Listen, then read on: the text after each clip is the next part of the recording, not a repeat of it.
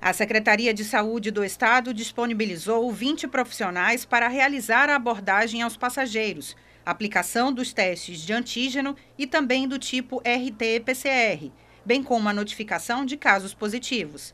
As equipes serão divididas em turnos de 8 horas. Nós vamos fazer o nivelamento dos profissionais né, que vão atuar nessas, nessas áreas. Nós vamos trabalhar com com a capacitação das equipes que vão atuar nos portos é, e a partir da definição dessas equipes, nós vamos atuar também em parceria com os municípios, entendendo que nós estamos o porto aqui de Manaus, mas temos um porto importante que é no município de Itacoatiara. Então essa parceria também tem que ser estendida aos profissionais desses municípios. De acordo com Cristiano Fernandes, duas estratégias de testagem serão adotadas no porto teste antígeno, que é um teste rápido, mais rápido, que detecta a, a, partícula viral, ou seja, detecta o paciente na fase aguda da doença e também vamos trabalhar com, com o PCR, o RT-PCR, para vigilância genômica. Nós vamos definir a, a, a sequência genética para identificar possíveis variantes é, que eventualmente forem, forem é, introduzidas a partir desses pacientes com suspeitas de Covid-19.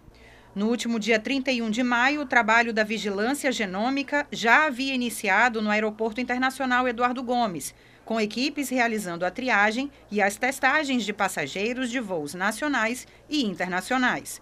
O coordenador regional da Anvisa, Jefferson Caldas, ressalta que o monitoramento de viajantes vindos do exterior já era realizado e que a parceria com a FVS vai possibilitar a ampliação do trabalho. O foco tem sido de viajantes estrangeiros, mas como nós também temos muitos viajantes que fazem trânsito, né?